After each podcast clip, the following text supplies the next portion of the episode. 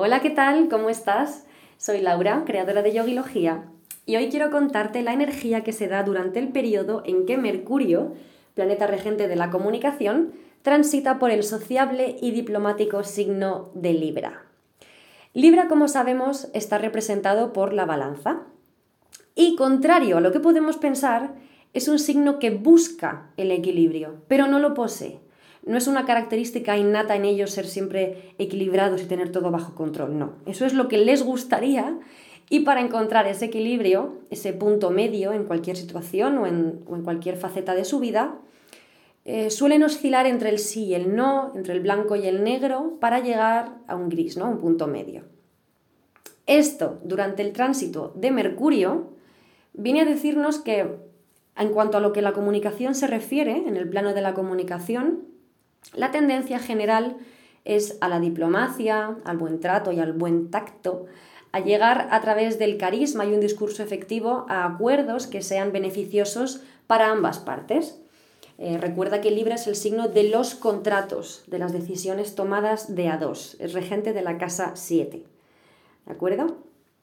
Entonces, mm, aquí cabe hacer una mención especial al hecho de que siempre que Mercurio está en Libra, resulta el mejor momento del año para el networking, para salir y relacionarnos con personas que desconocíamos, eh, para interactuar con personas que consideramos que vibran en nuestra misma frecuencia. ¿no?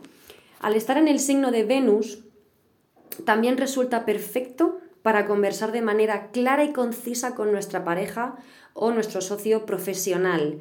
Venus y Libra de a dos, un tú y tú, ¿no? O sea, pero ojo, en caso de tratar temas eh, de índole afectiva y emocional, recuerda que Mercurio es mental, no emocional. Y en Libra, que es un signo de aire, es racional y lógico, tendemos a la excesiva racionalidad y al posible, digamos, opacamiento de nuestra espontaneidad, dando un poco paso a la rigidez y a la frialdad en cuanto a lo que las emociones se refiere.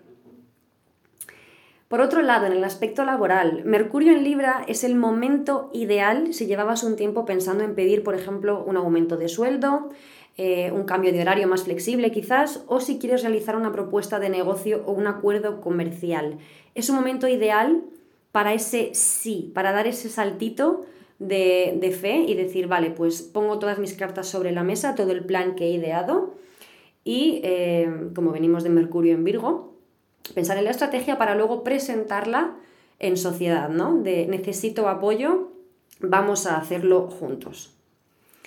Te deseo un feliz tránsito lleno de comunicación positiva y buena vibra y hasta la próxima.